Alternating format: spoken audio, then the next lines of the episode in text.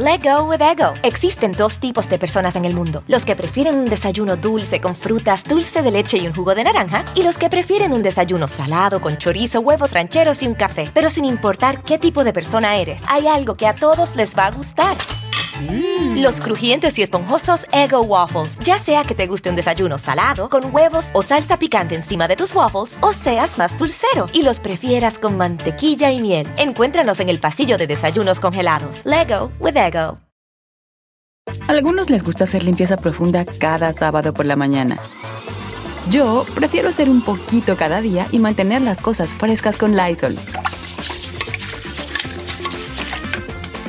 El limpiador de inodoros Brand New Day de Lysol limpia y desinfecta el inodoro y el cepillo, eliminando el 99.9% de virus y bacterias con una fragancia que lleva tus sentidos a un paraíso tropical.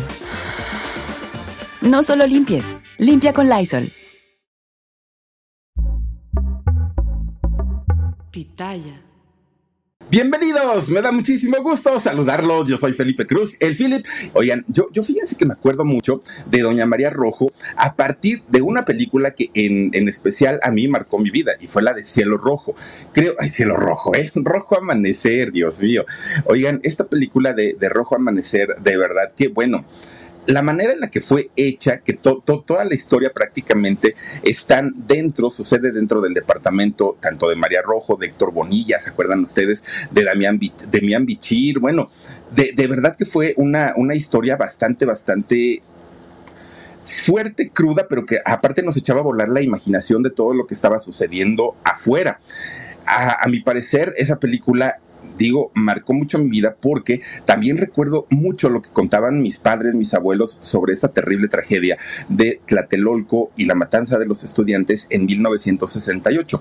Esto marcó no nada más la vida de mucha gente de, los, de, de, México, además también a muchísima gente que estuvo presente ahí en la Plaza de las Tres Culturas justamente cuando ocurre esa tragedia. Y de hecho fue el caso de María Rojo, fue el caso de Margarita Isabel y de muchos otros actores de la época que fueron y estuvieron presentes ahí en, en, esta Plaza de las Tres Culturas cuando se da pues toda esta balacera tremenda, tremenda, ordenada por el gobierno de México en aquel entonces. ¿Y todo por qué? Porque no querían disturbios para los Juegos Olímpicos de 1960, de 1970, no, 68. Imagínense ustedes nada más qué cosa tan terrible todo lo que pasaron, eh, pues eh, estos estudiantes siendo jóvenes. María Rojo estuvo ahí con su esposo y con su hermana. ¿Qué fue lo que ocurrió? Ya se los voy a platicar. Otra película de María Rojo que a mí me encanta es la de Danzón. Oigan, esta película maravillosa. Y de ahí nos podemos ir en película tras película. Las Poquianchis también eh, hizo María Rojo. Bueno, cantidad y cantidad de trabajos muy buenos. Y si hablamos de la política, bueno, la gente que entra a la política generalmente termina muy raspada, ¿no? De estar ahí con acusaciones de robo, de fraudes, de cantidad y de cantidad de cosas de las que no se escapó María Rojo. De hecho, les voy a contar por qué se alejó de la vida política si ella estaba tan, tan, tan presente. Pero bueno, esta actriz de nombre María de Lourdes Rojo e Inchaustegui, ese es el nombre real de esta actriz que fíjense nada más, hace 80 años inició su historia. Sí, María Rojo ni parece, pero ya tiene 80 años y fíjense ustedes que ella nace en la colonia Roma. Es decir, María Rojo fue de estas, ay Omar, no sé por qué me pusiste esa imagen, no, no, no te entendí. Oigan, fíjense que María Rojo fue eh, una, bueno, es una mujer que era de esas familias privilegiadas de México. No cualquiera podía vivir en esta colonia Roma hace 80 años. Era una de las colonias más acaudaladas, una de las colonias que tenían más y más y más dinero durante mucho, eh, pues durante mucho tiempo fue una colonia con una plusvalía y sigue siendo con una plusvalía muy alta. De hecho, fíjense ustedes que eh, María Rojo y que a lo largo de su carrera ha sido reconocida como actriz eh, tanto de cine como de teatro como de televisión y con la vida eh, política también eh, ha hecho activismo doña María Rojo bueno resulta que su mamá fíjense nada más que doña Augueda Inchaustegui, bueno, pues resulta que una mujer que además de ser profesora de literatura, ella era una mujer devota a la Iglesia Católica, ella era muy, muy, muy católica, pero en especial a la Santísima Virgen eh, María era, pues ahora sí que a ella le pedía todos, todos, todos los favores. Bueno, pues resulta que esta mujer eh, llamada ah, Agüeda, un día conoce a un muchacho que le pareció muy guapo, muy, muy, muy guapetón. Era nada más ni nada menos que un ingeniero agrónomo y fíjense ustedes que eh, se va a vivir con él, ¿no? Se casan y se van a vivir juntos. De hecho, ellos se convierten en papás nace una, una muchachita de nombre Carmen, pero estamos hablando de esto hace más de 80 años. Resulta que Carmen eh, pues contrae una enfermedad llamada poliomielitis, que dicen que al día de hoy ya está erradicada en México y que bueno, porque mucha gente a quienes conocimos, y yo creo que pues en el caso de la gran mayoría, seguramente hemos conocido a personas que tienen poliomielitis y que esta enfermedad les ocasiona que no puedan desarrollar bien sus piernas y tengan que estar atados de por vida a unas muletas muy especiales que se tienen que, mandar a hacer especialmente a la altura de ellos, al peso de ellos, para poder medio tratar de llevar una vida normal porque en realidad batallan mucho. Y claro, hay eh, poliomielitis de diferentes grados, ¿no? O poliomielitis. Poliomielitis. Ok, gracias Dani por la corrección. Bueno, pues resulta que esta enfermedad de la poliomielitis, fíjense que eh, existe de diferentes grados y no todas las afectaciones son iguales. Hay de hecho quienes ni siquiera pueden caminar y hay quienes caminan con poca dificultad. En el caso de Carmen, de la hija de este matrimonio de doña eh, Agüeda y eh, también del señor, pues eh, papá del esposo, ¿no? Del esposo de, ellos, de ella, perdón, pues resulta, fíjense nada más que, estaba buscando el nombre, pero ahorita lo, lo, lo traspapelé, fíjense ustedes que resulta que los señores se ponen en pues en un plan como de cuidar mucho a su hija, protegerla. Sabían perfectamente que Carmen, la hija, iba a batallar muchísimo. Miren todos los muchachitos que tenían esta enfermedad de la poliomielitis. Bueno, pues resulta que ellos estaban pues contentos por la, por la vida de su hija, pero tristes a la vez porque había nacido con, bueno, había contraído esta enfermedad. Resulta que al tiempo eh, se vuelve a embarazar doña Agüeda se vuelve a embarazar y estaba muy preocupada. ¿Por qué? Porque sabía que teniendo otro hijo, pues sus atenciones ya no iban a ser totalmente para Carmen. Tenía, ahora tenía, tendría la obligación de dividir su tiempo entre su nuevo hijo y además Carmen. Pues resulta que estando eh, embarazada, fíjense que ella pues seguía cuidando mucho de su hija, seguía trabajando mucho para poder darle a Carmen pues lo que ellos consideraban que se, que se merecía.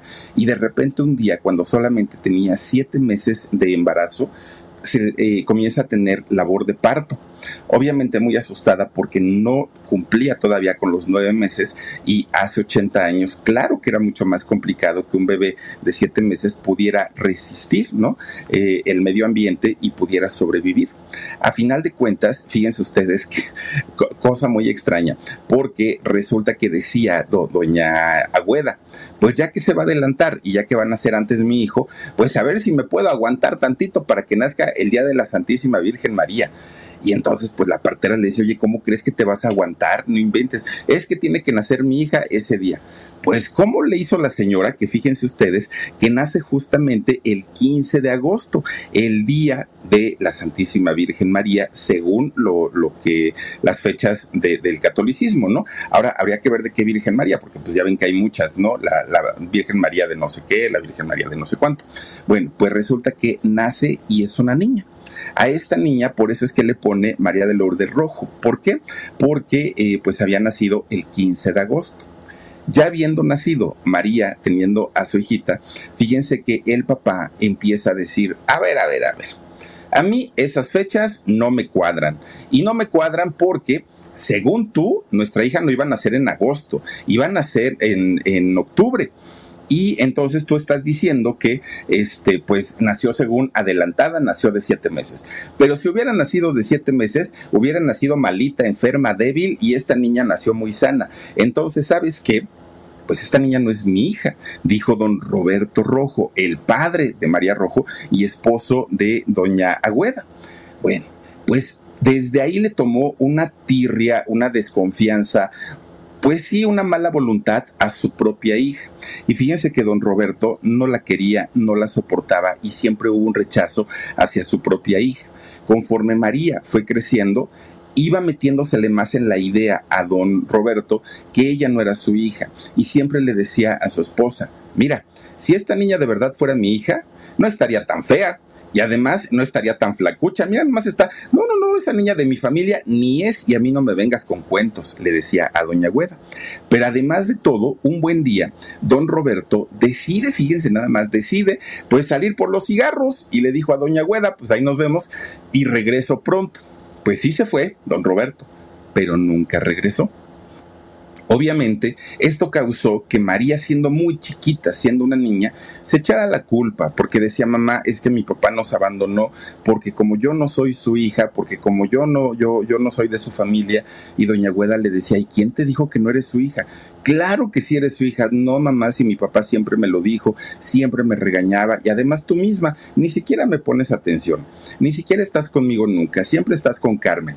Sí, hija, pero es que Carmen necesita del apoyo de la familia, mira que ella está enfermita, mira que esto, mira que el otro, pero a final de cuentas siempre, siempre la dejaron solita, ¿no?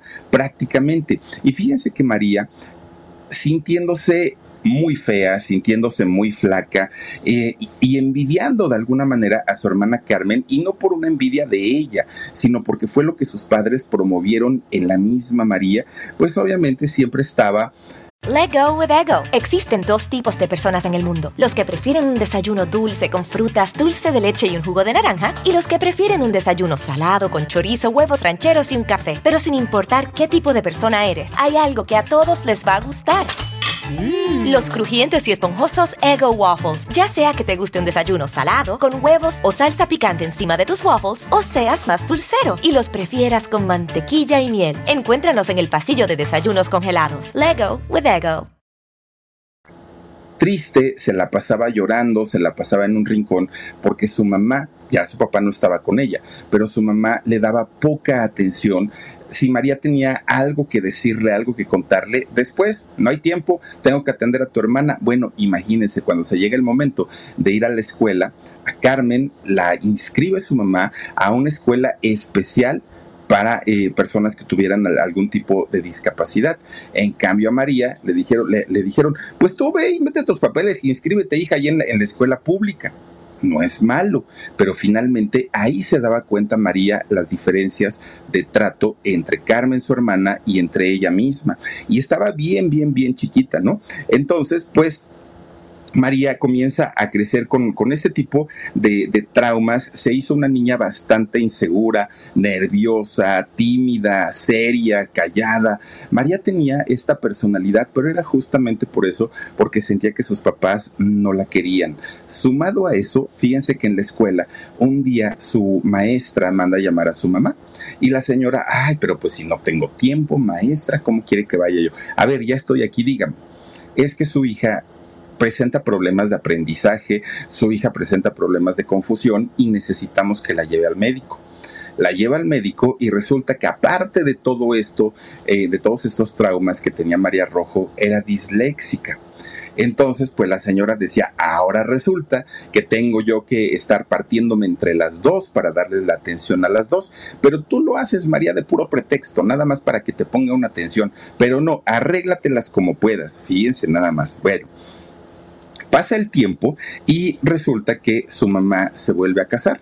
Se vuelve a casar y fíjense que todavía tuvo otra hija, otra hija ya de su segundo matrimonio. Las dos primeras eran producto de su matrimonio con el ingeniero agrónomo Roberto, pero ya esta segunda hija de nombre Agüeda, eh, pues fue producto de su segundo matrimonio y fíjense ustedes que a las niñas rojo no les quedó de otra más que verlo como la figura paterna, ¿no? Ver a su hermanita Agüeda como hermana de, papá y mamá y a su esposo de su mamá, al nuevo esposo, pues verlo como la figura paterna. Ya no les quedó de otra. Bueno, pues resulta que ya como una familia nueva, como una familia de papá, mamá e hijas, resulta que a la señora Agüeda le dio por inculcarle a sus tres hijas, tanto a Carmen como a María y a Agüeda, todo lo que tenía que ver con la literatura. Ella, doña Agüeda, era maestra.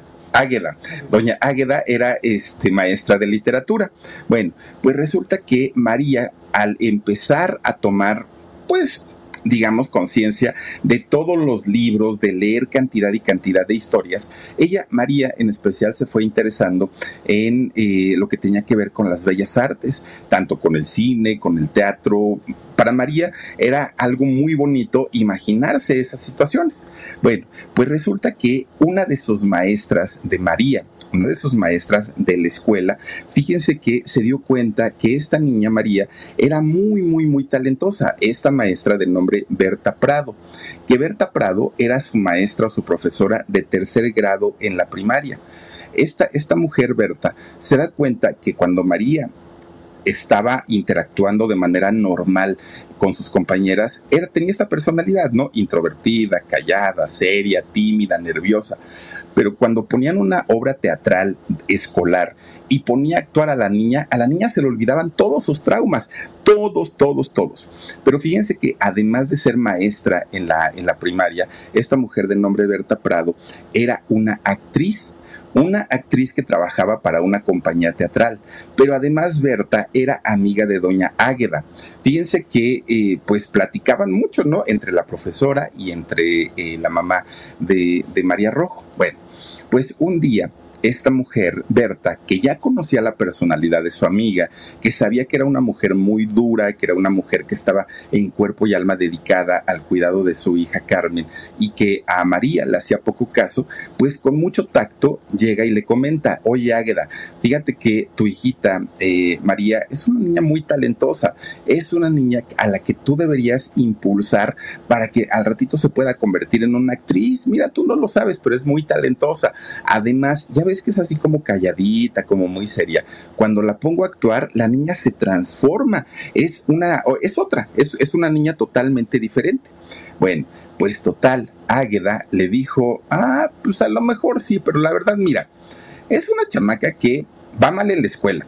Y le dijo la maestra Berta, sí, sí va mal en la escuela, pero toma en cuenta que es una niña disléxica, que además se siente rechazada por sus papás, tu marido te abandonó, Vamos, la niña no es que esté al 100%, tú debes entender eso, pero de que la niña tiene un talento, tiene un talento. ¿Por qué no dejas que, la niña pues desarrolle, ¿no? Ese talento que tiene que es de actuar. Y entonces doña Agueda dijo, pues es que la verdad yo ni tengo tiempo, ni, ni quiero, y además yo ni creo que la chamaca vaya a ser algo importante. Tú dedícate a enseñarle matemáticas, español, naturales, sociales, y déjate de que si de actrices y de no, no, no, yo no tengo tiempo para todo eso, dijo doña Águeda. Bueno, pues resulta que, fíjense, eso sí, a Carmen todo. Y si Carmen quería, decía quiero ser médico, bueno, tu hija tienes el talento. Que si Carmen decía no, hoy quiero ser ingeniero civil, ándale, tú puedes hacerlo. Pero a María no, con María era totalmente diferente. Bueno, pues total, un día a, Berta en la empresa o en la compañía teatral donde ella trabajaba, donde trabajaba Berta, le dicen que iban a montar una obra de teatro que se llamaba Caperucita Roja, la, clásica, la que todos conocemos. Y entonces, no la de Doña Silvia Pinal, ¿no? ¿Qué, qué onda con tu abuelita Caperucita? No, la normalita. Y entonces le dice eh, Berta, su jefe, quien era su jefe en la compañía teatral, le dice que si no conoce a una niña para ser un personaje X, no el de Caperucita, pero si no conocía. Y inmediatamente la profesora Berta piensa en María Rojo. Pero fíjense el nombre del el jefe en teatro de Doña Berta, de la maestra de, de María.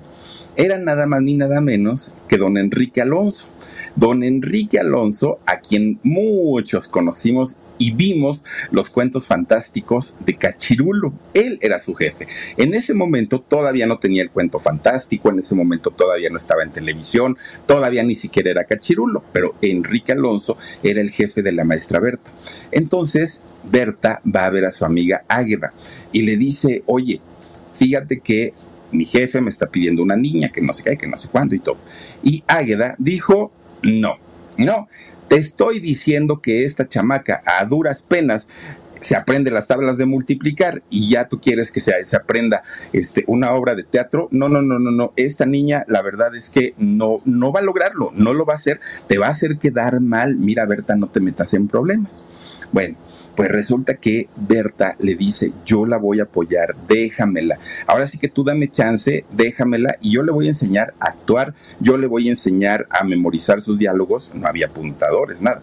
Y le dice, pero solo dale permiso, es lo único que yo te pido, permiso pues ahí tiene que doña ver, doña Águeda dijo, bueno, pues está bien, si tú te vas a hacer cargo, para mí mejor, tú la llevas, tú la traes y te haces cargo. Bueno, pues la lleva con don Enrique Alonso. Enrique Alonso cuando la de dice, ah, pues digamos que está chistosita, ¿no? Vamos a contratarla. Y fíjense que sí la contrata para hacer un papel pequeño ahí en, la obra de Caperucita. Bueno, pues resulta que un día quien era la caperucita, la mera mera, ahora sí que la, la, que llevaba toda la trama, pues no llegó y ya era bien tarde y ya había gente en el teatro y pues nada más no llegaba y no llegaba y don Cachirulo pues ya estaba bien preocupado porque dijo y ya ya ya pagaron las entradas y qué vamos a hacer y tengo el teatro lleno no puede ser y todo. Bueno entonces le habla a su gente y le dice, por favor, me anuncias que, que la función se cancela, no tenemos obra, no tenemos caperucita, y pues ya que nos vemos mañana, pues quien quiera regresar adelante, ¿no?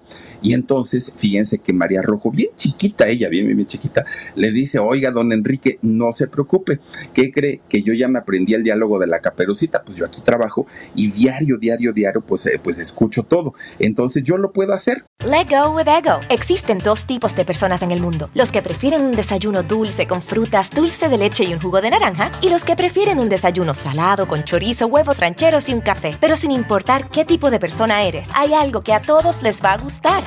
Mm. Los crujientes y esponjosos Ego Waffles. Ya sea que te guste un desayuno salado, con huevos o salsa picante encima de tus waffles, o seas más dulcero y los prefieras con mantequilla y miel. Encuéntranos en el pasillo de desayunos congelados. Lego with Ego.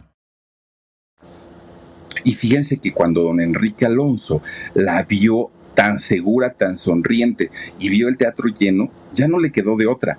No lo hizo por querer, no lo hizo por estar convencido, lo hizo porque ya no le quedaba de otra a don Enrique.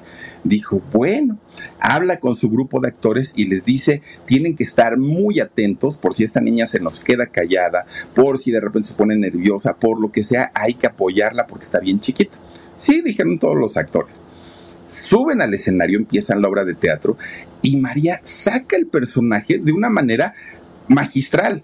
Hagan de cuenta que ella era la caperucita roja de todo el tiempo, ¿no? De toda la vida. Y entonces don Enrique queda sorprendido que cuando termina la función sube al escenario y le explica al público ustedes no saben, pero en realidad Caperucita no es ella. Ella, pues, esta forma parte de la producción, pero nos ayudó con esto, esto, esto, y la niña lo hizo muy bien. Un aplauso, por favor, para ella. Hurras, bravos y todo el rollo. Bueno, pues resulta que antes de que la niña se retirara del escenario, le dijo, ven, ven, ven, ven. A ver, te llamas María, ¿no? Sí, señor, me llamo María Rojo. Bueno, pues te quiero decir que hoy en este escenario ha nacido una gran actriz esas fueron las palabras de don Enrique, eh, de don Enrique Alonso, cachirulo. Pero no paró ahí. Fíjense que también le dijo que iba a escribirle un cuento solo a ella para que ella lo protagonizara.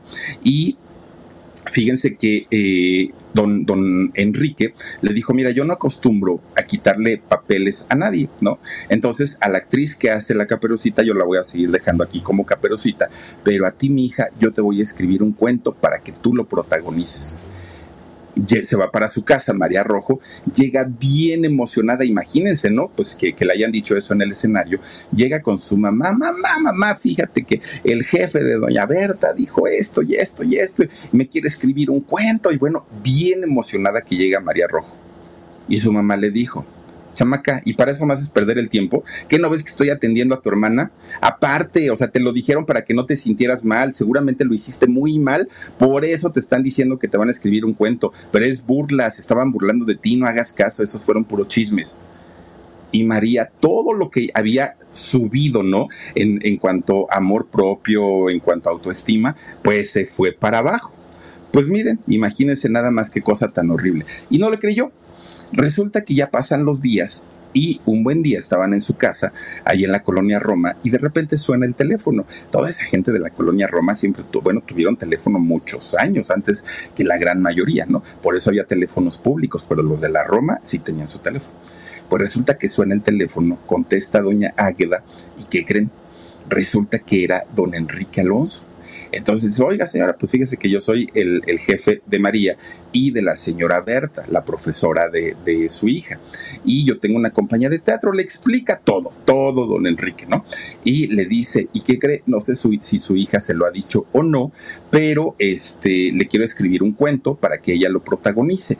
Para aquel momento, don Enrique ya tenía un programa en Telesistema Mexicano que no era el de, el de este, el Teatro Fantástico, fue el anterior, el primerito. Entonces le dice, es que tengo un, programa ahí en la tele y quiero que ella me haga un cuento. Y entonces doña Águeda, en lugar de decir, ay sí, pero por supuesto, déle la oportunidad, no, dijo, claro que no, señor, ¿a usted qué le pasa? Mi hija es una niña que va a la escuela, ella no tiene tiempo para andar perdiéndolo en ese tipo de cosas. Además, yo ya le dije claramente a Berta que mi hija es muy burra y que ella no se memoriza una obra de teatro. Ahora, en, es, en ese programa que usted tiene, las obras de teatro son en vivo. ¿Usted cree que mi hija se va a memorizar y con los nervios de las cámaras y de todo eso, usted cree que lo va a poder hacer? No, señor, usted eh, va a quedar muy mal si la contrata. Entonces, no, no, no, eh, no tiene permiso. Bueno, imagínense nada más que le cuelga el teléfono a don Enrique Alonso. Ya, quedó ahí la historia. Pues resulta que al poco rato llega doña Berta, la maestra. Oye, Águeda, ¿cómo se te ocurre haberle colgado a mi jefe? Mira que pues él pensó en tu hija. Ya le dije a tu jefe y te lo digo a ti. No va a ir María porque no tiene talento, porque no sabe hacerlo y porque no es actriz. San se acabó y no vuelvas a dar lata. Y le dice Berta, vamos a hacer una cosa, María. Yo siempre me he hecho cargo de tu hija, ¿no? Yo siempre he estado al pendiente de ella, yo la llevo, yo la traigo, pues ahora sí que parece más mi hija que la tuya. Pues sí, pues ya ustedes se, entienden muy bien. Bueno, dale permiso, déjala que, que, que, haga esta obra de teatro con el, con el maestro Enrique y yo me encargo de llevarla, de traerla, de estar al tanto, de darle su comida, todo, todo, todo. Además yo le doy clases y yo me encargo de que no baje sus calificaciones, pero déjala ir. Ah, bueno, dijo doña Agueda, pues si tú te vas a hacer cargo y yo no voy a, padecer, pues está bien porque yo tiempo no tengo. Fíjense ustedes que María estaba, bueno, cuando, mientras estaba hablando su mamá, doña Águeda y la profesora Berta, María estaba chille y chille y chille, porque ella sí quería hacerlo. Ella tenía todas las ganas y sabía además que podía hacerlo. Pues a final de cuentas, doña eh, Berta logra convencer a la, a la señora Águeda y se lleva a María a los ensayos con don Enrique eh, Alonso. Fíjense ustedes que don Enrique efectivamente sí le escribió un cuento especial para María Rojo. De hecho, en este cuento que hace eh, don Enrique es donde por primera vez se escucha el nombre de Cachirulo.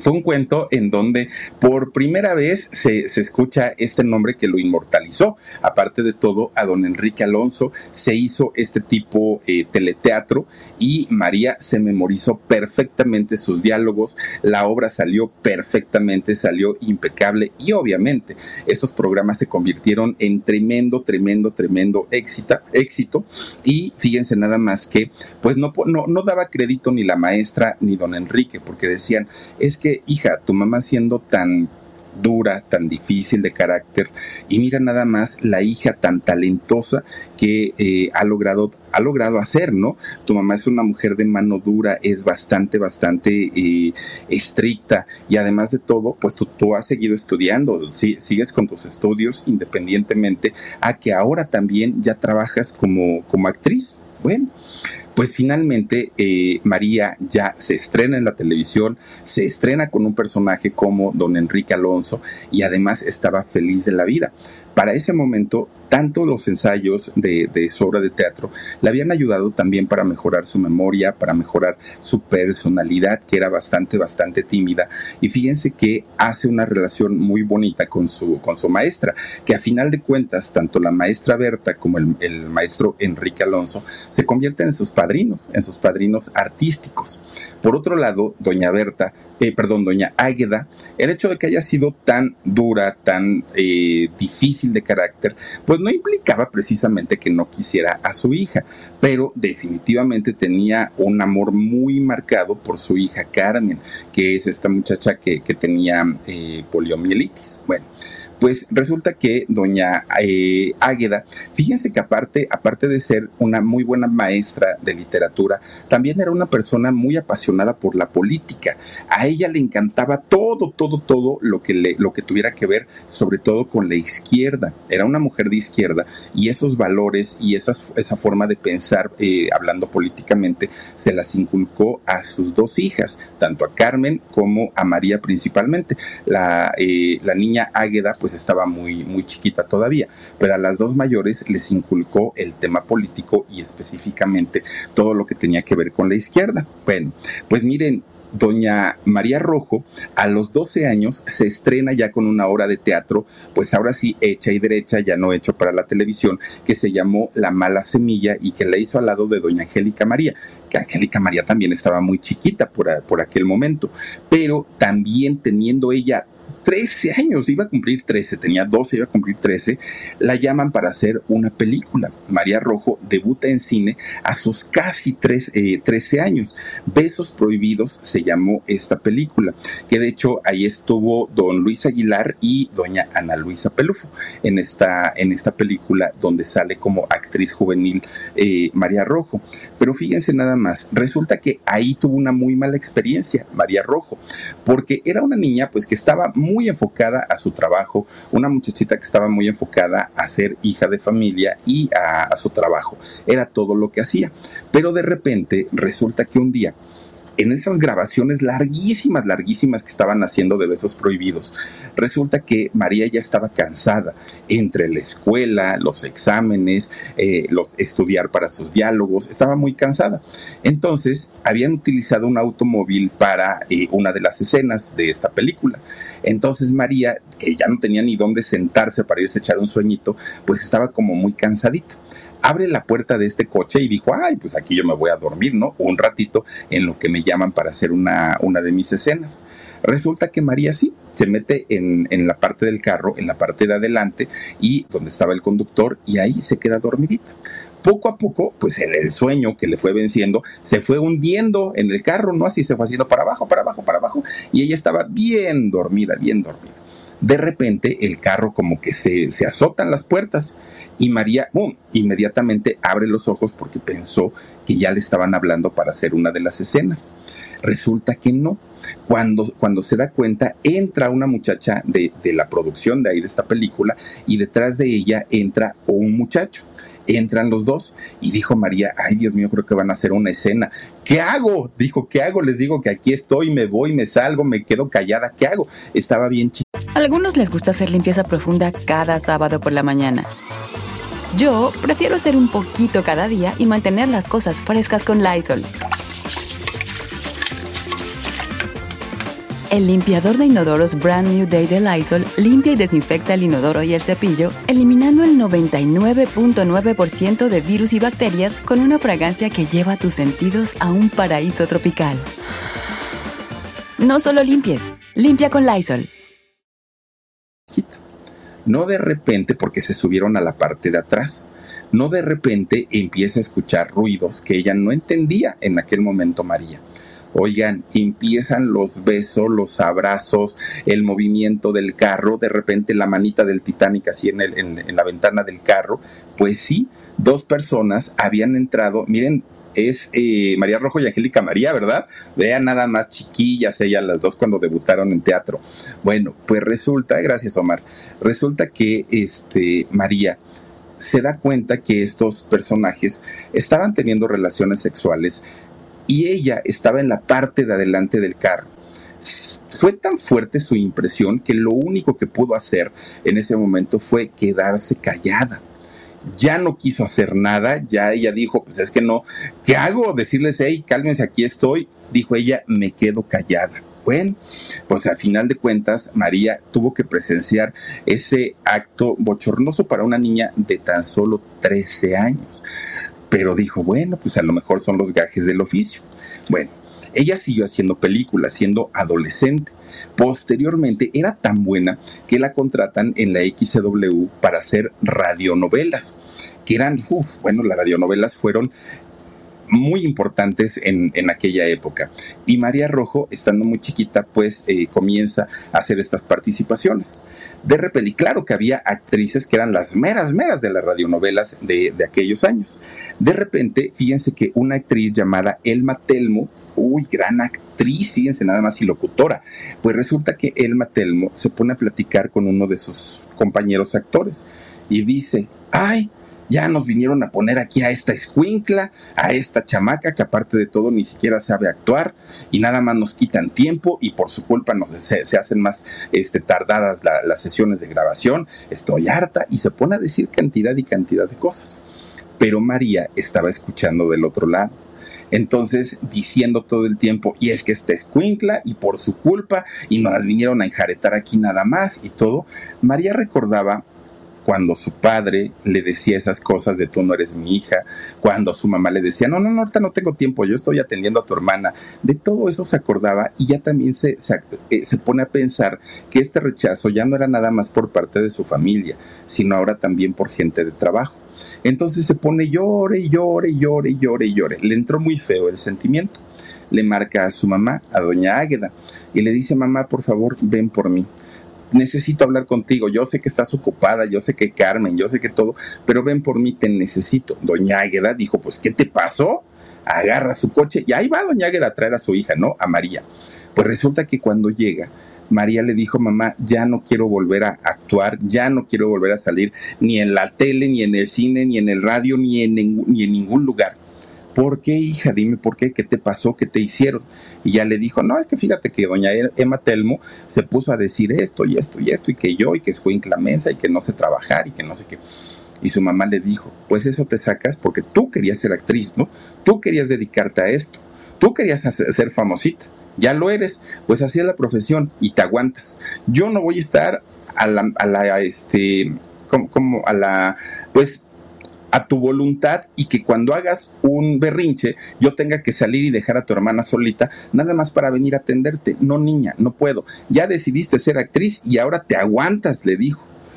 Bueno, pues dijo María Rojo, pues está bien, mamá, pues si no me queda de otra, pues, pues ya de cuenta que no te hablé. Bueno, pues resulta que va pasando el tiempo y María cada vez iba adquiriendo más conocimiento, más tablas y obviamente pasa de la, de la, de la adolescencia, de la pubertad a la juventud. María con 16, 17 años, ya era una mujer, ya era una señorita, obviamente con su, cuerpo de, mujer, y comienza a ser vista por muchos caballeros, por muchos señores. Señores que no caballeros, ¿eh? porque eh, resulta que ella, siendo todavía menor de edad, ya era vista de otra manera por, por estos señores. Muchos de ellos ya adultos, muchos de ellos ya grandes. Pues resulta que María se daba cuenta que para aquel momento muchos de estos señores como que pues le tiraban la onda, muchos le, hacían invitaciones como muy, pues no precisamente muy ah, educados. Y entonces María, fíjense que vio la oportunidad en ese momento de decir, si estos personajes, si estos señores me están ofreciendo una vida, me están ofreciendo sacarme de mi casa, me están ofreciendo hacer una familia conmigo, tener hijos, y voy a poder al fin dejar mi familia, dejar a mi mamá que es tan estricta, dejar a mi hermana que, que María no odiaba a su hermana, pero pues siempre estaban atendiéndola a ella y por Carmen, María nunca tuvo una atención, eso sí, a Águeda, la hija menor, también, porque era la chiquita. Entonces, la chiquita necesitaba atención y también la mayor pero la del medio, pues que se las arregle como pueda, ¿no? Le, le, decían a María. Entonces, fíjense que un día se le acerca un, hombre y le pone, se pone a platicar con María y le dice, oye María, pues mira, quiero casarme contigo. María para aquel momento tenía tan solo 17 años y fíjense que tampoco conocía del todo a este señor de nombre Enrique Esquivel. Pero María con tal de salir de su casa, con tal de ya no estar batallando y ya no estar dependiendo de, de su mamá, ella acepta acepta sin la autorización de doña Águeda, porque pues obviamente ella no estaba eh, enterada, porque ni siquiera hubo un noviazgo, ni siquiera hubo un romance, simplemente pues vamos a casarnos porque me gustas y ya. Y para ellos, para los señores de aquella época, era un triunfo casarse entre más jovencita fuera la mujer. Entonces no era como decir me caso con una mujer de mi edad, no, era entre más chiquita, entre más jovencita, era símbolo de inocencia, era símbolo de virginidad y para ellos era todo un, trofeo. Entonces resulta que eh, le dice a María que se casen, ella acepta y fíjense que para que, porque era menor de edad, para que tuviera la autorización de alguien, María un día encuentra a un señor en la calle, un señor de, que, no conocía. Y le dice, oiga, no sea malito, fíjese que me quiero casar, pero pues este, mis papás no están de acuerdo, pero mire, él, él va a ser mi esposo. No sea malito, diga que usted es mi papá, vaya a firmar ahí al, acta de matrimonio y ya le damos ahí para su refresco y, ya eso es todo. Ay, este señor dijo, claro, mija, no pasa nada, yo entro y a ver, dime dónde, dónde firmo. Ha de haber sido como don Perico ese señor. Bueno, pues resulta que entra, firma y se casan. Claro que doña Águeda cuando se entera de eso queda furiosa, furiosa, pero pues como dicen, el mal ya estaba hecho. Y eso porque, porque ahí fue donde María se dio cuenta que era una mujer rebelde, que era una mujer que las circunstancias de vida la habían hecho así, que en realidad ella no era de, de, con ese comportamiento, pero que todo lo que había vivido a su alrededor la habían hecho una mujer de esa manera. María, ahora ya casada, fíjense que es cuando eh, le llegan las ofertas de trabajo y se pone a trabajar en televisión. De hecho, ahí es cuando a sus 19 años, fíjense, 19 años y ya tenía dos años de casada, hizo una telenovela ya en Televisa que se llamó El Profesor Valdés. Y a partir de ese momento, de los 19 años de María, su carrera, que ya, ya era importante en teatro, que ya había hecho películas en cine, ahora se consolidaba como una, una mujer de telenovelas hizo infinidad de telenovelas eh, ahí en, Televisa.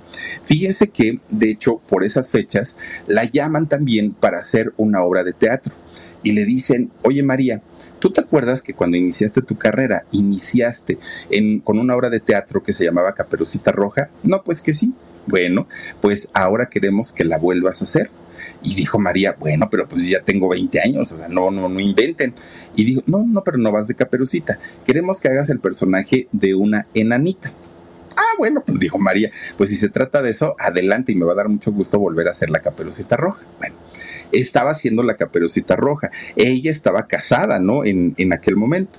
Pues resulta que le presentan a quien iba a ser el príncipe del cuento de Caperucita Roja. Era un actor de nombre Juan Allende.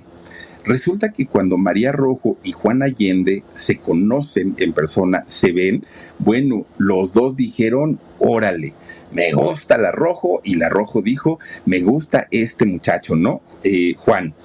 Pues resulta que Juan era un hombre de pocas palabras y de muchas acciones. No era un hombre miedoso. No, hombre, Juan era, miren, pues ahora sí que a lo que iba.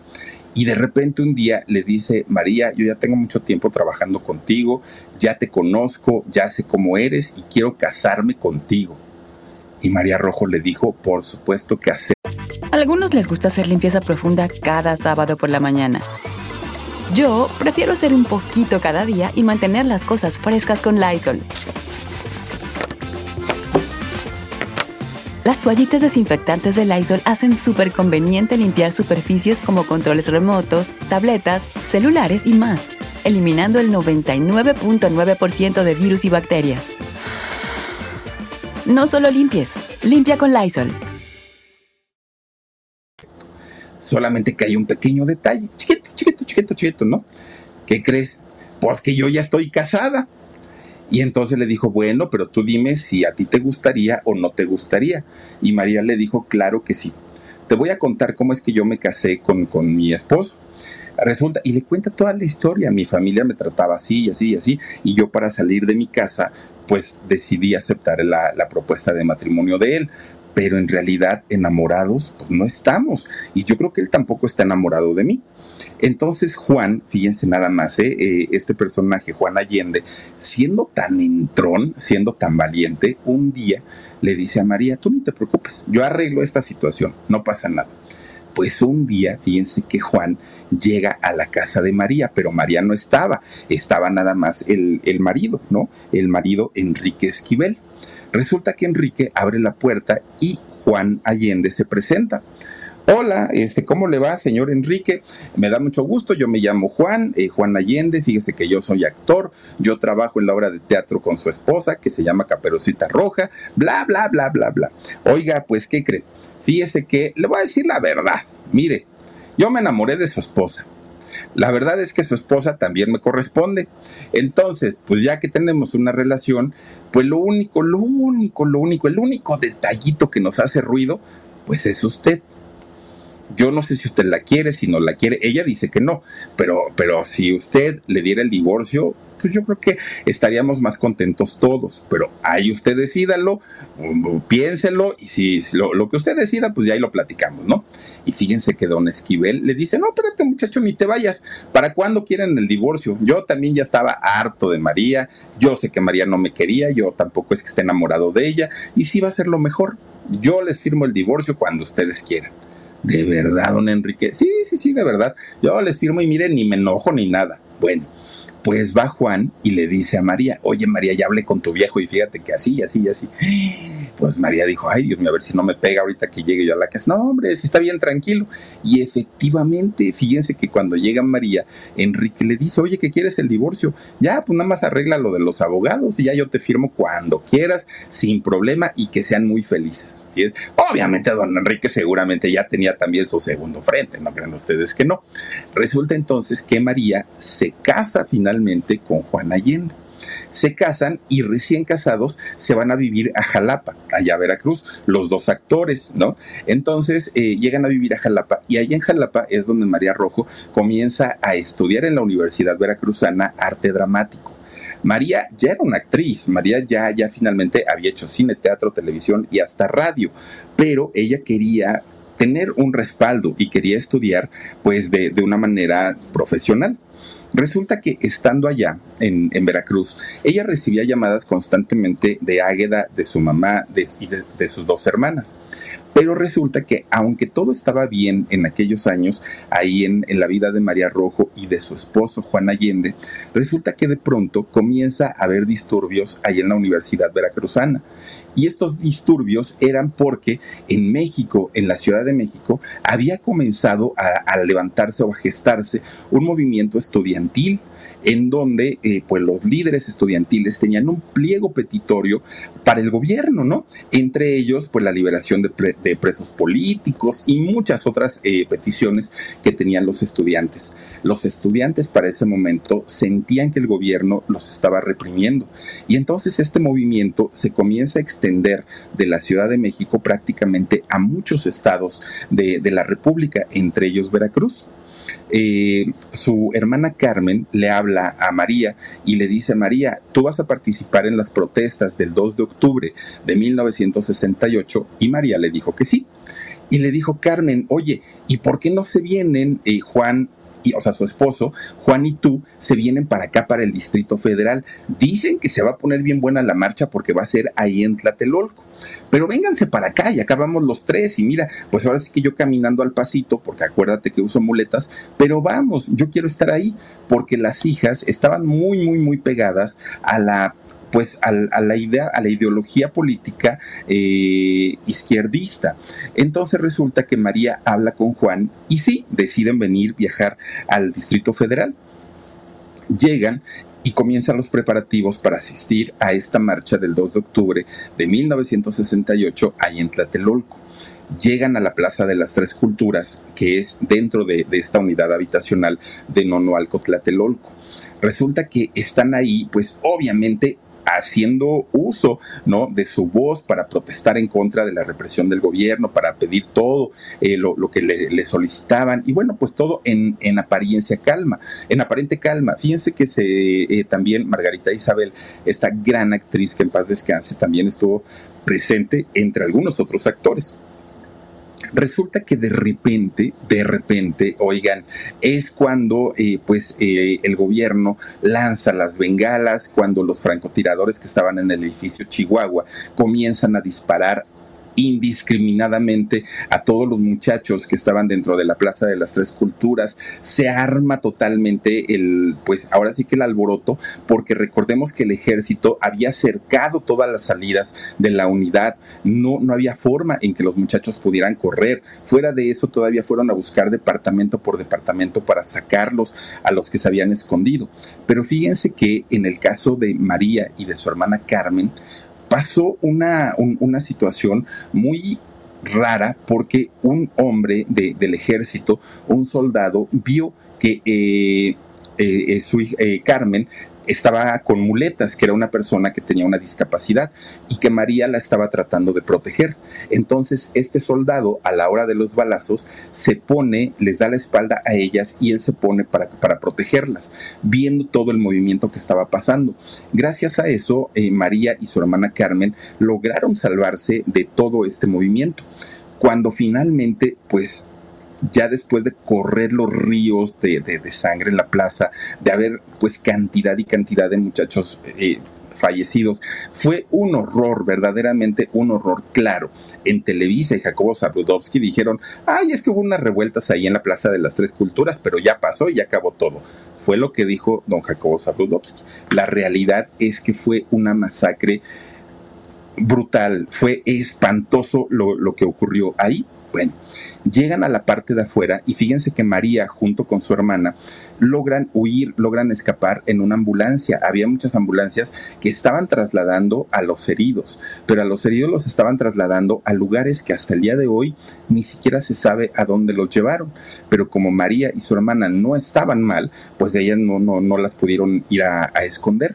De quien no volvieron a saber fue de Juan, del esposo de María, de sí, de María. Fíjense que a algunos les gusta hacer limpieza profunda cada sábado por la mañana. Yo prefiero hacer un poquito cada día y mantener las cosas frescas con Lysol. El limpiador desinfectante Brand New Day de Lysol limpia y elimina el 99.9% de virus y bacterias. Y puedes usarlo en superficies duras y no porosas de tu hogar con una fragancia que lleva a tus sentidos a un paraíso tropical. No solo limpies, limpia con Lysol. Durante muchos días, Juan y, perdón, María, su suegra y, pues sus amigos estuvieron buscando a Juan poniendo letreros en los postes, hablando de boca en boca, yendo a casa de sus amigos, buscándolo y nada, de nada, de nada. Estaban desesperados porque aparte de todo, en esta ocasión, con Juan Allende, María sí estaba enamorada, a diferencia de Enrique. Entonces, pues no lo encontraban y no lo encontraban llegan finalmente al campo militar número uno a pedir informes porque se sabía que ahí en este campo militar había eh, detenidos.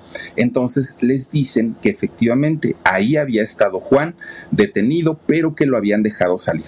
Y lo habían dejado salir porque él había logrado demostrar que era actor y pues porque los, líderes estudiantiles, y pues ya saben, ¿no? Cómo, cómo es el look universitario, se dejaban la barba larga y Juan tenía la barba larga, pero porque estaba, iba a ser un, un personaje para una obra de teatro.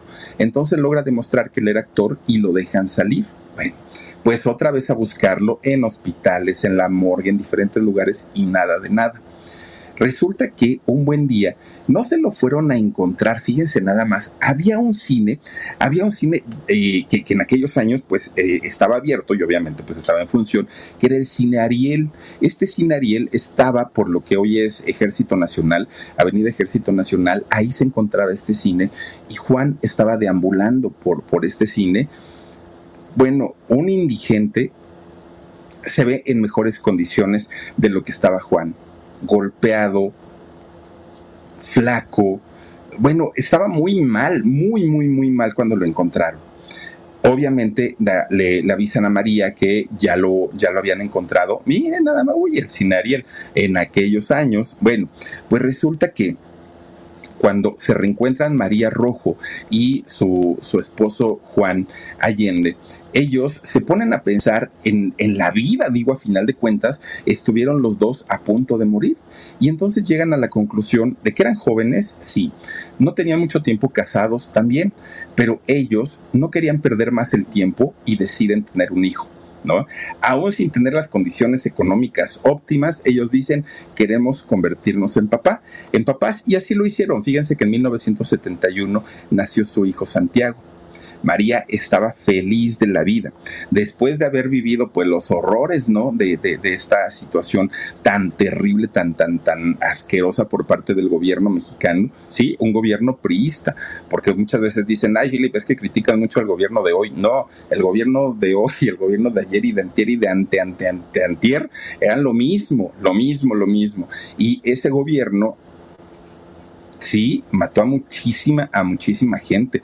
Fue uno de los peores gobiernos. Bueno, oigan, la cifra oficial de muertos dijeron que habían sido 10, 12 este, muchachos, estudiantes, algunos desaparecidos. Todavía muy orondo el señor, fue, a, fue a, la, inauguración de los Juegos Olímpicos de México 68. No, no, no. Bueno, y luego vino el halconazo, ustedes dirán. Bueno, pues imagínense nada más. Pero María, después ya de convertirse en mamá, sabía que necesitaba más que nunca de dinero porque pues ahora con un hijo al que mantener, querían ella y su esposo darle lo mejor.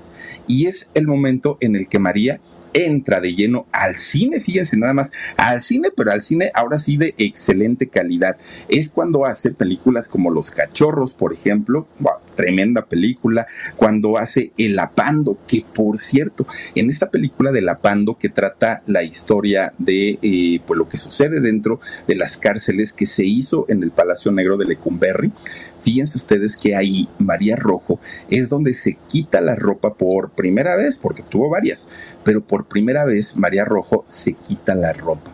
Cuando doña Águeda ve esta película de La Pando, oigan, casi, casi se nos infarta la señora, porque imagínense, ella siendo muy estricta, ella habiendo educado a su hija, bueno, poniéndole el nombre de una virgen, ustedes dirán, y de pronto verla sin ropa, no, no, no, la señora casi, casi se nos muere.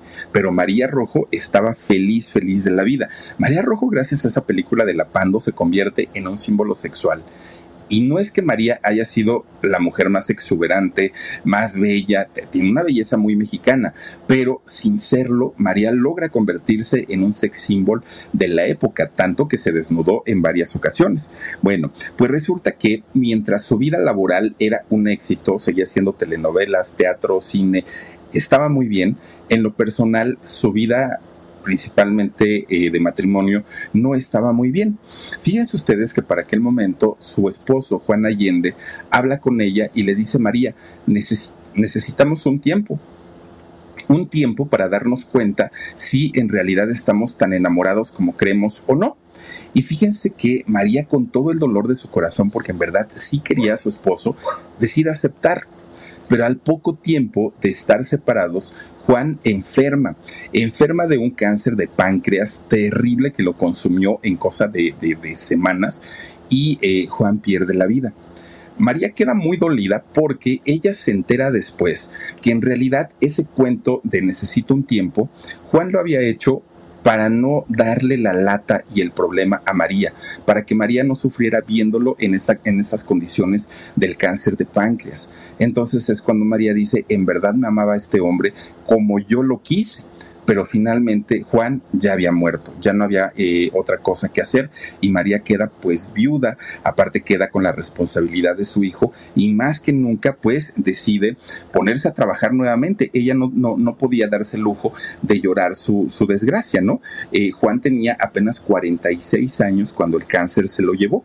Fíjense ustedes que María eh, para reponerse se refugia en el cine y mientras ella estaba trabajando en el cine, conoce a un director de teatro llamado Rafael López. Resulta que cuando conoce a este hombre, pues él empieza a pretenderla. María todavía estaba muy dolida y pues seguía amando, ¿no? A su Juan. Pero resulta que este hombre, Rafael López, se convierte como en el clavo que saca a otro clavo.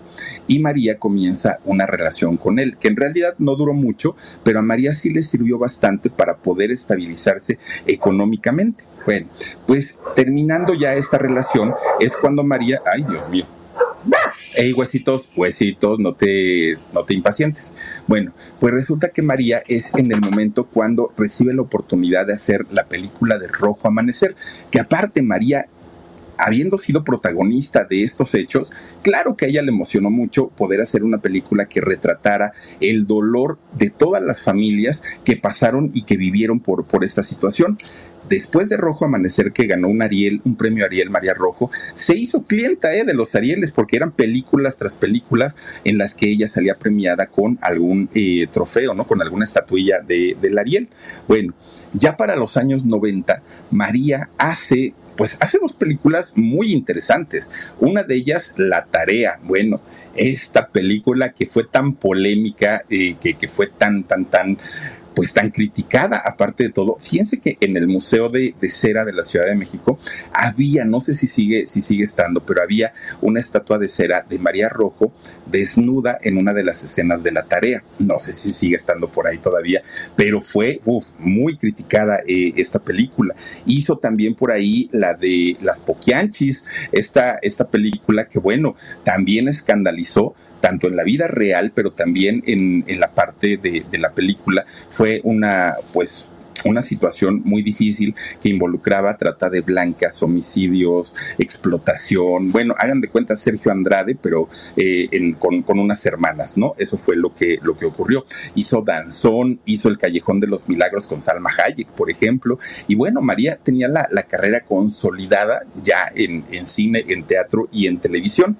A María sí le ofrecieron películas de las ficheras hacer este cine que se hacía a la par que, María hacía este tipo de películas. De hecho, cuando le ofrecen hacer cine de ficheras a María Rojo, ella pues estaba más necesitada de, dinero que nunca, pero ella dijo, no, una cosa es que me desnude porque el papel o, la película lo requiera y otra cosa es que haga este tipo de vulgaridades. María dijo, no, no al cine de ficheras, pero sí hizo películas bastante, bastante fuertes. Bueno, pues resulta que llega el año de 1997 y es en, ese año en el que su mamá, doña, eh, doña ¿cómo se llama, hijo? La, mamá de María Rojo, doña Águeda. Doña Águeda, gracias, Dani. Fíjense que doña Águeda murió pero además en ese mismo año del 97 es cuando Amalia García, eh, esta mujer también dedicada a la política y eh, quien hoy es presidente de la República, Andrés Manuel López Obrador, que en esos años estaban militando en el PRD, en el Partido de la Revolución Democrática, pues resulta que invitan a María Rojo a sumarse ellos sabían que María Rojo era una mujer de izquierda. Entonces dicen, pues vente para acá. Digo, AMLO también fue del PRI, pero después fue del PRD, pero después fue, no, ya saben. Y entonces resulta que eh, la invitan a sumarse a, pues al movimiento político. María Rojo tenía muchas dudas y tenía muchas dudas porque dijo, es que yo no sé nada de política pero Amalia y AMLO le dijeron, y ni lo necesitas, no te preocupes, hacer política no es tan difícil, lo único que requerimos es pues que la gente te quiera, que, tengas un número de seguidores que sea importante para ganar votos y de esa manera pues ya tienes el, puesto asegurado y lo demás lo vas aprendiendo sobre la marcha. Fue lo que le dijeron. Bueno, pues María Rojo tenía un gran nombre, un nombre muy popular como actriz de cine, de teatro y de televisión. Por eso es que logra ganar una diputación federal en la 57 legislatura y eh, lo que ella hacía era pues todo lo que tenía que ver con la cultura y con el entretenimiento, algo como lo que supuestamente en la Ciudad de México hizo el diputado Mayer, ¿no? Algo similar. Bueno, pues resulta que en el año 2000, fíjense nada más que se hizo jefa delegacional por la entonces delegación Coyoacán. Pero cuando ella se hace jefa, jefa delegacional, mucha gente no estuvo de acuerdo y no estuvieron de acuerdo porque no la bajaban de pues una encueratriz, no la bajaban además que había hecho su fortuna gracias a todos los puestos políticos que había tenido en aquel momento. María Rojo tuvo que salir a decir que en realidad no había sido así, que si bien si había hecho películas, si se había desnudado, eran parte de su trabajo, pero que gracias a esas películas es que ella podía tener una vida, pues, eh, en donde no le faltaba nada, ¿no? Una vida cómoda, pero que no había robado nada y que tampoco, eh, pues, era una vergüenza haber trabajado como actriz. De hecho, fíjense que mucha gente dentro de estas protestas llevaban unas pancartas enormes con la imagen desnuda de María Rojo en muestra de rechazo a eh, pues esta, este, este puesto como delegada de la delegación Coyoacán. Bueno, Pues finalmente María desmintió esta situación y ella dijo, pues es que yo he trabajado desde niña, yo no necesito robar, fue lo que dijo. Pero fíjense, de esas manifestaciones pasaron a otro tipo de agresiones, porque resulta que un día fueron y le pintaron la fachada de su casa. Entonces ahí pusieron, eres una mujer asesina en alusión a la serie que había hecho de Televisa, ¿no? De, mujeres asesinas. Pero además pasan los días y fueron a balearle la, la, fachada de su casa. La padeció muchísimo, muchísimo. Pues fíjense nada más, resulta que fueron tantas las agresiones que en algún momento María Rojo dijo, hasta aquí llego con la política, no me interesa más eh, tener puesto. De hecho, ella fue diputada de la Asamblea del Distrito Federal y eh, fue senadora del Congreso del 2003 al 2006 y del 2006 al 2012. Es decir, sí tuvo una actividad política muy, muy, muy importante. De hecho, fíjense que en el 2014 fue candidata para igualmente ser jefa de delegacional, pero de la delegación Cuauhtémoc, y ya no ganó. Ahí ya no quedó. De hecho, eh, fíjense nada más que no es que no haya ganado, lo que sucede es que ella se postula como eh, candidata a jefa delegacional, pero ella estaba haciendo una telenovela en aquel momento en Televisa. Resulta que por leyes electorales los, los candidatos no pueden tener imagen pública ciertos días antes de, de, las votaciones. Y María, que estaba en, en, la telenovela, pues iban a salir sus capítulos donde ella pues estaba participando. Entonces Televisa, para no tener problemas, la despidieron. Le dijeron que ya no querían que participara porque se iban a meter en problemas con el, el IFE en ese entonces, ¿no? El Instituto Federal Electoral. Y entonces María es despedida de esta telenovela.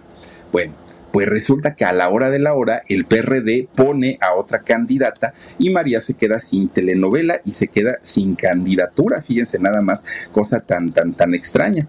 Bueno, pues total, resulta que ya corrida de Televisa y ya estando sin, sin trabajo como, como política, pues eh, es cuando María comienza a hacer actividades filantrópicas y comienza a ayudar pues a las, las fundaciones o las eh, causas que ella consideraba más importantes y María pues ya alejada ahora del mundo político, alejada del mundo eh, actoral, ahora sí ya es cuando decide llevar una vida muchísimo más, más, más tranquilas. María Rojo es una de las actrices más premiadas.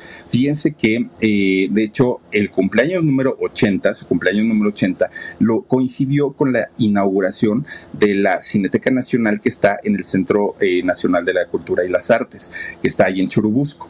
Resulta que María fue a esta inauguración, que de hecho montaron una, eh, pues como un especial de María Rojo, pusieron ahí algunas películas, ocho de las películas más importantes de María Rojo, entre ellas Danzón y Rojo Amanecer, para festejar el cumpleaños. Una mujer que fíjense nada más, siendo muy, muy eh, trabajadora, y habiendo iniciado su carrera desde muy, muy, muy chiquita, logró eh, pues hacer una cantidad de películas de cerca de 80 películas, fíjense nada más, más de 30 telenovelas, además de series de televisión y obras de teatro, 72 años de carrera y 80 años de vida.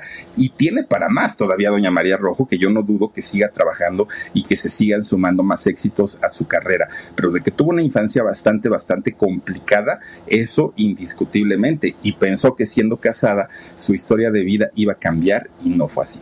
Pero bueno, pues ahí está la vida de doña María Rojo, esta mujer que, bueno, polifacética, a más no poder. Imagínense haber visto esta tragedia de los estudiantes de cerca, qué terror. Pero bueno, pues ahí está la historia de doña María Rojo y antes de irnos, vamos a despedirnos con unos saluditos. Omarcito dice, eh, a ver, a ver, dice, le lesbia, tijerino, no es afuera, es eh, águeda se pronuncia. Muchísimas gracias por la corrección. Oigan, fíjense que desde que estaba yo leyendo, y sí, fue, fue una, una torpeza mía el no checar cómo era la pronunciación, pues yo dije Agüeda, no, no era Agüeda, es doña Águeda. Muchas gracias. Viridiana Vázquez dice, la mamá no tenía tiempo para su hija María, pero sí tuvo tiempo para conseguirse un nuevo marido. Y en el noviazgo, él pudo dejar, a, eh, dice, y en el noviazgo sí pudo dejar a Carmen o se la encargaba a María. Pues sí, así pasa, así pasa. Pero le decía, no, no, no, ni, ni, me digas porque no tengo tiempo. Y se la fue a encargar a su maestra, fíjense, a su maestra doña Berta, que fue, pues ahora sí que la que estuvo ahí al pendiente.